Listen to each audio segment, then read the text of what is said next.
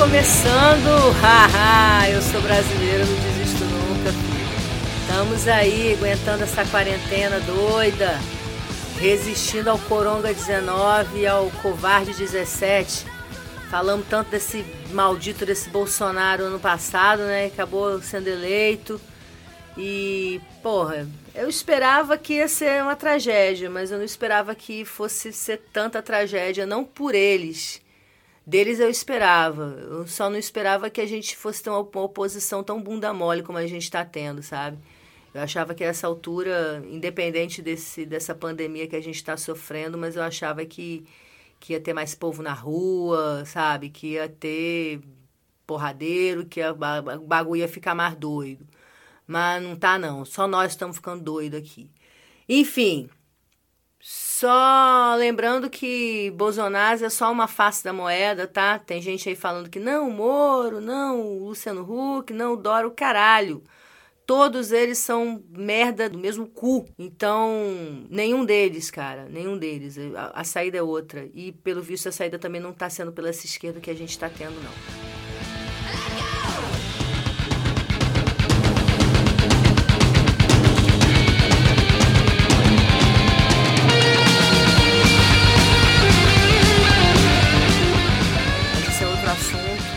Nervosa. Aconteceu a separação da banda nesse final de semana e isso implica em muita coisa, direta ou indiretamente.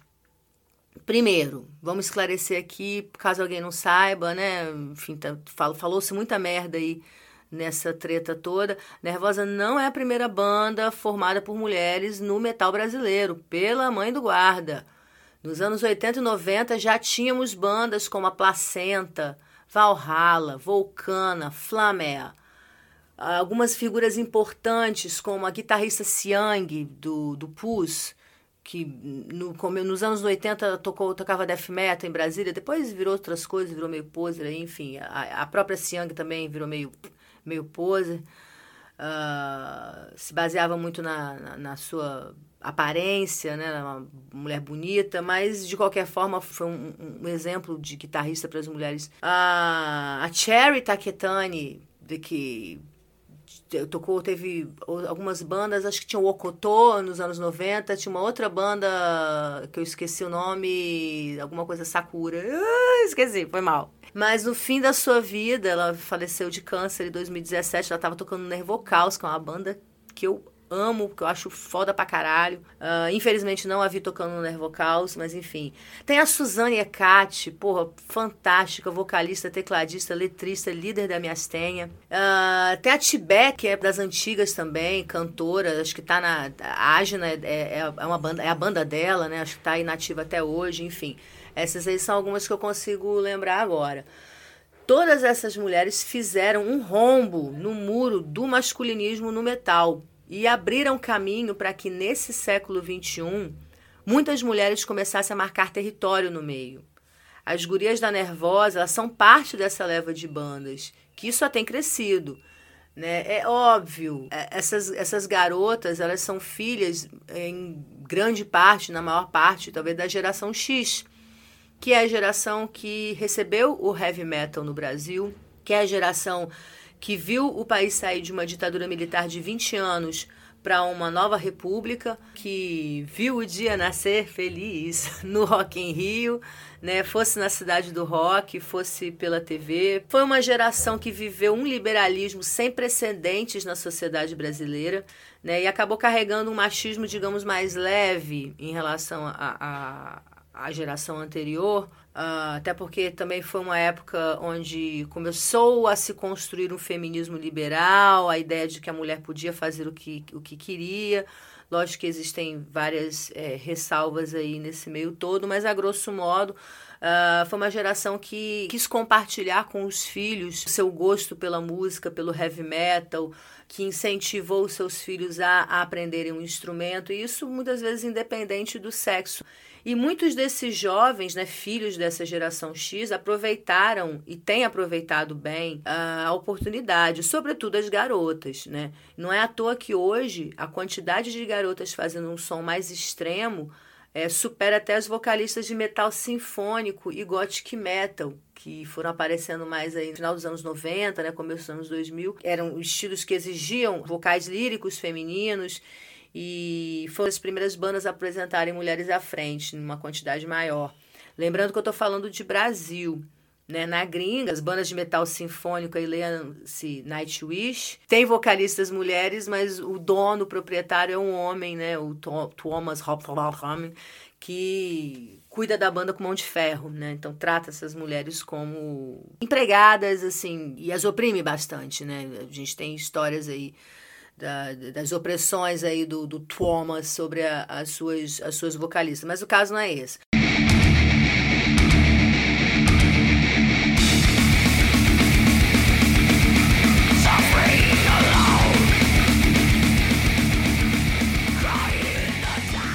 Então, sobre a Nervosa. É, foi uma banda que soube aproveitar as oportunidades que recebeu.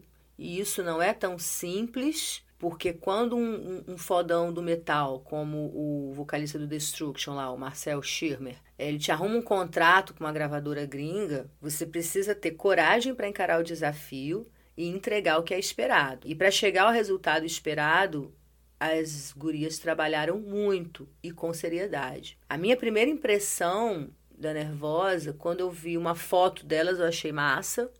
Quando eu vi o som, ouvi o som, isso lá pelos idos de 2012, na época da, da, da demo delas, achei fraco.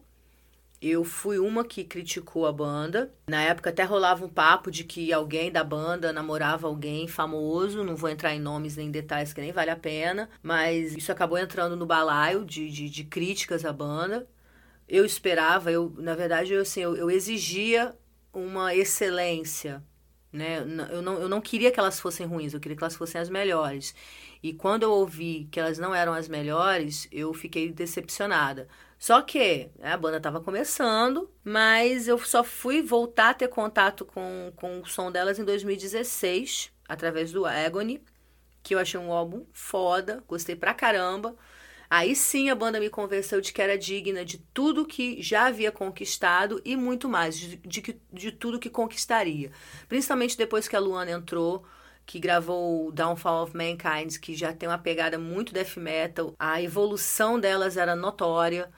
Assim, a gente via que era uma banda que estava só crescendo. Não tinha chegado ao auge ainda não, mas estava no caminho certo. E aí, 2020 agora, a banda marcada aí para tocar no Vaken. Uh, tudo bem que Vaken foi cancelado. Mas aí a Fernanda saiu nesse último sábado, né? Ela, ela eh, anunciou aí na, nas redes sociais, no, no, seu Instagram, que estava saindo da banda.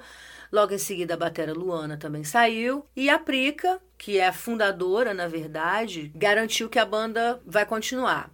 E aí todas se pronunciaram, né, com muita classe, inclusive, apesar de a gente sacar e que estava rolando uma treta, né, entre as que saíram e a que ficou, né? E nos palcos, eu lembro bem do show do Rock em Rio, que, que eu até revi é, nesse final de semana e deu para ver que assim que não já não tinha tanta interação entre elas, apesar de é, não transparecerem diferenças pessoais. Mas agora, sabendo do que aconteceu, quando você presta atenção, você vê que, que já não estava ali. Elas estavam ali no profissional mesmo. Não tinha ali aquela interação entre as duas e tal. Eu acho que talvez elas nunca tenham, tenham sido amigas, né? Isso acontece muito. Você é companheiro de banda, mas você não, não chega a ser amigo da pessoa. Enfim. Uh, nas entrevistas, a, a, a, Fernanda, até pela sua experiência como comunicadora, ela, ela, ia se, ela foi se revelando como uma porta-voz da banda né, falando abertamente de política, de feminismo, que são, aliás, assuntos muito apropriados para uma banda de trash death metal.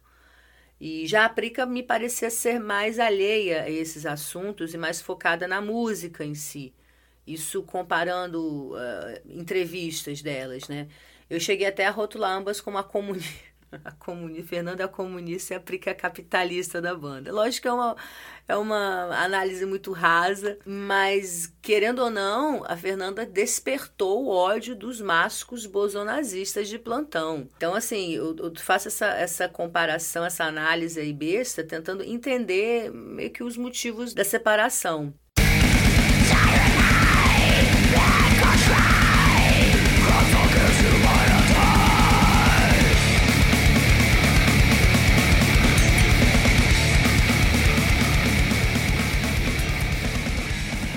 Inegável que muita gente pensava que a Fernanda era líder da banda. Né? É, algumas atitudes dela fora dos palcos também chamavam atenção, como o seu veganismo declarado, a preocupação com questões sociais, é, até a transição capilar. É, ela, ela, assumiu o cabelo naturalmente crespo, né? parou de, de, de fazer, de alisar e tal. E cá entre nós, eu acho muito mais metal cabelo crespo natural do que o liso chapinha. De qualquer forma, de acordo com a nota divulgada, é, a Fernanda já tem um outro projeto engatilhado de death metal, que tudo leva a, crer que será com a Sônia Anubis, que é guitarrista da Burning Witches. Burning Witches é uma banda de power metal da Suíça, muito boa. E agora, o que eu não sei é quem vai ser na, quem vai estar na bateria, se vai ser a Luana ou, ou alguma bateria gringa, né? Enfim, vamos, vamos aguardar aí o que, que vai ser. De qualquer forma, a, banda, a, a Fernanda já está com, com o projeto e, e a Prica continuará com a Nervosa.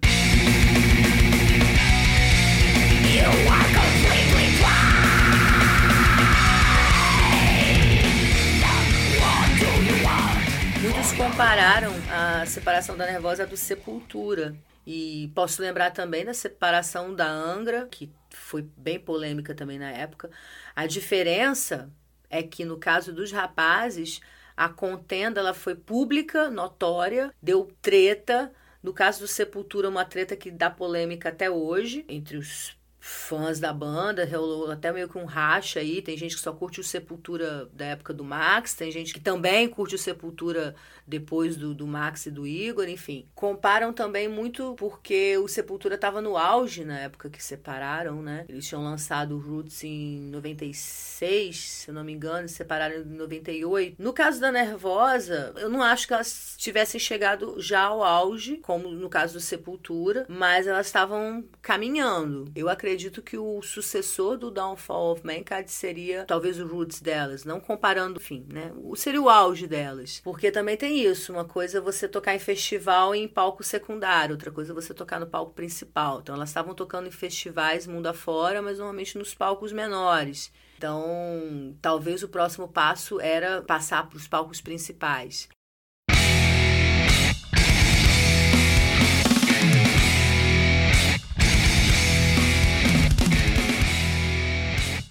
E aí, independentemente da admiração pessoal, minha admiração, quem eu admiro na banda, é, pelo bem do metal e pelo bem da nossa história no meio, enquanto mulheres, a gente deve desejar sorte para quem saiu da banda e sorte para quem ficou na banda e apoiar e desejar que continue fazendo boa música, seja para um lado ou para o outro.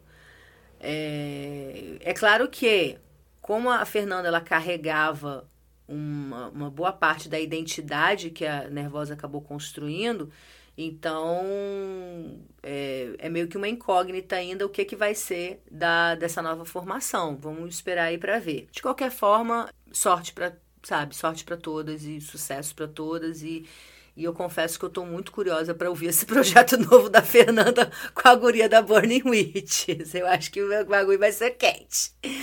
Mas e aí? Aí passamos para o ponto mais grave da situação, né? Que é a reação dos mascos em céus do metal que não me surpreendeu. Na verdade, inicialmente eu, eu, eu, fiquei surpresa com a pouca quantidade de comentários que vi, mas foi só uma impressão inicial. Cheguei até a fazer um post sobre isso no, no nosso Instagram.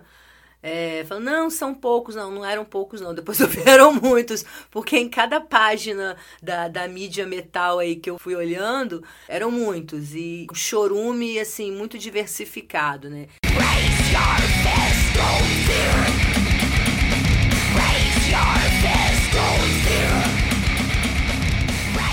eu separei aqui os tipinhos de comentários mais comuns que eles fizeram.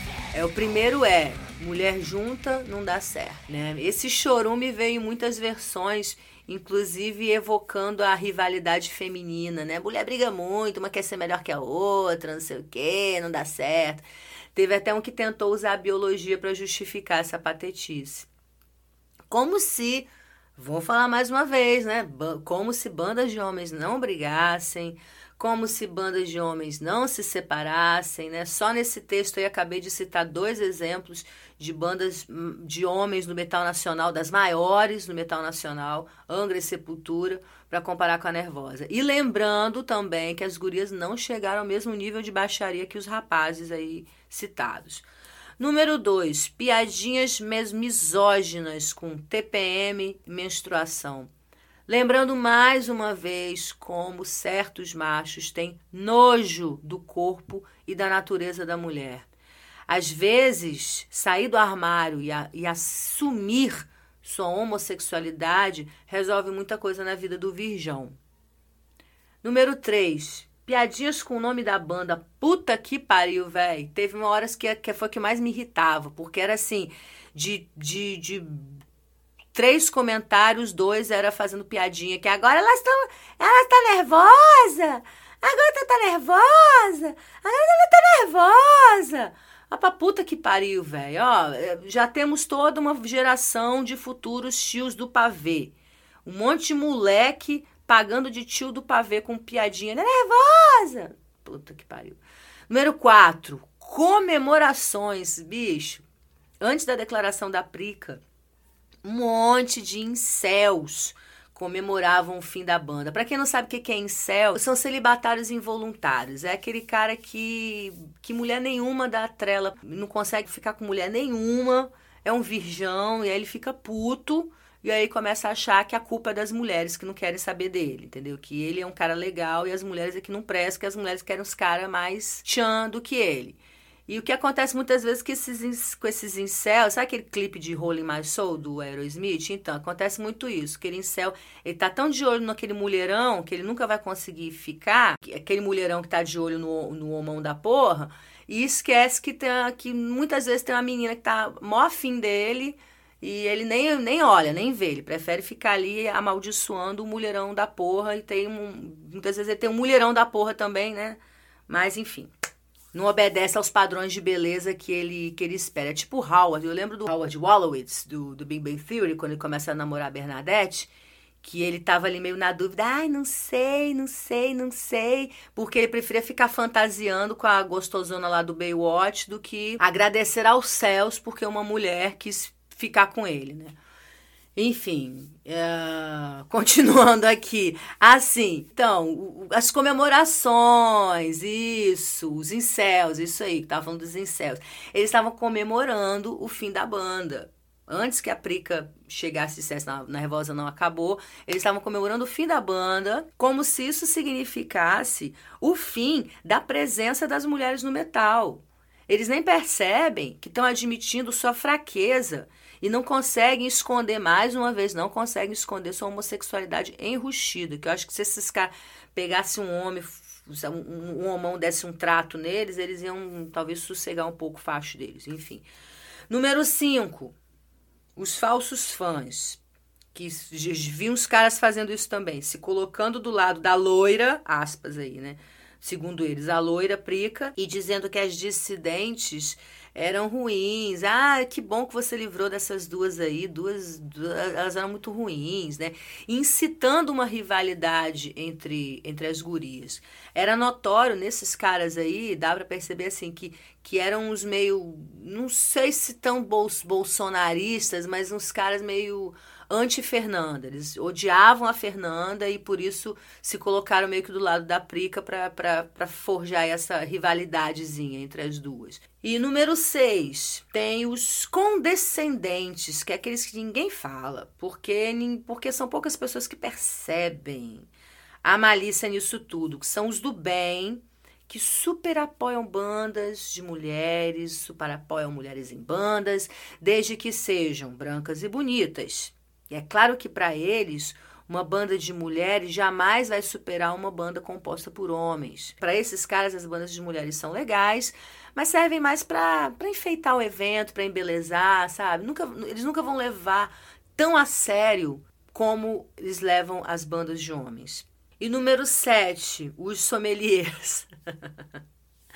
Tinha um monte, cara, de inventando motivo para dizer que a banda não é tão boa assim. Ah, vocês estão exagerando, a banda não é tão boa assim, né? Alguns só haviam escutado a banda de 2012.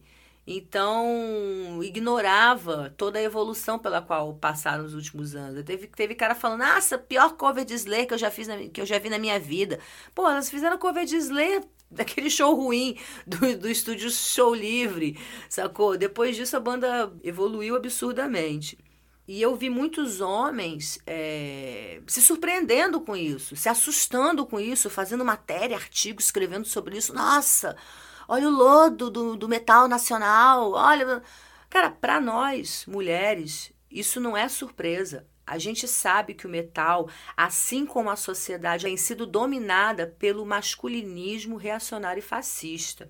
No metal, isso vem na forma dos tupini vikings, dos nazipardos, dos nerds incels, gamers, né? uma cambada de losers, de perdedores que se comportam à imagem e semelhança dos seus ídolos filhinhos do presidente Bolsonaro, que eles elegeram. É, eu não creio que esses idiotas sejam capazes de atrapalhar a ascensão de bandas de mulheres. Eu não acho que eles têm essa força, mas é fato que eles ainda são um problema, principalmente para as mulheres que são do público. A falta de respeito, explícita ou velada, ainda é comum na forma como somos tratadas no meio. E isso aí eu não vou falar disso exatamente agora, mas eu preciso, eu preciso falar disso posteriormente. Ainda existem meninas que sofrem violência de homens headbangers, violência física mesmo. E é por isso que nós não podemos nos iludir nem acreditar que já ganhamos a guerra. Precisamos ter muito cuidado para não privilegiarmos homens, incluindo aqueles que se dizem aliados. Nossa participação no meio não tem que obedecer ao que já foi estabelecido por eles. Precisamos trilhar nosso próprio caminho, sem ter que seguir o que manda o patriarcado. E isso se aplica também aos feministas barbudinhos do metal, que tem muitos aí que nada, em nada diferem de macho, um bolsonarista. Misoginia não escolhe lado.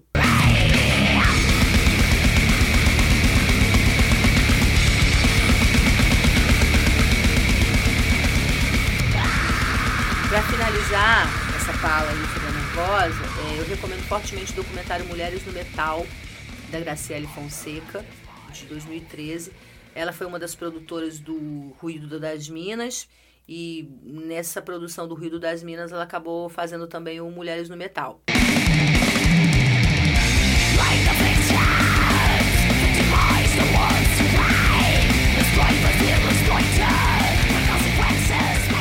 Bom, Chaco Lilith é um pobrecast sem qualquer periodicidade, feito quando minha sanidade mental permite. É um podcast feminista, mas não é um podcast sobre feminismo. Para aprender sobre feminismo de fato, é melhor que leiam o QG Feminista, uh, o blog Feminismo com Classe e ouçam o podcast da Saturníssima, que provavelmente já vai estar no segundo episódio quando esse programa nosso aí for ao ar.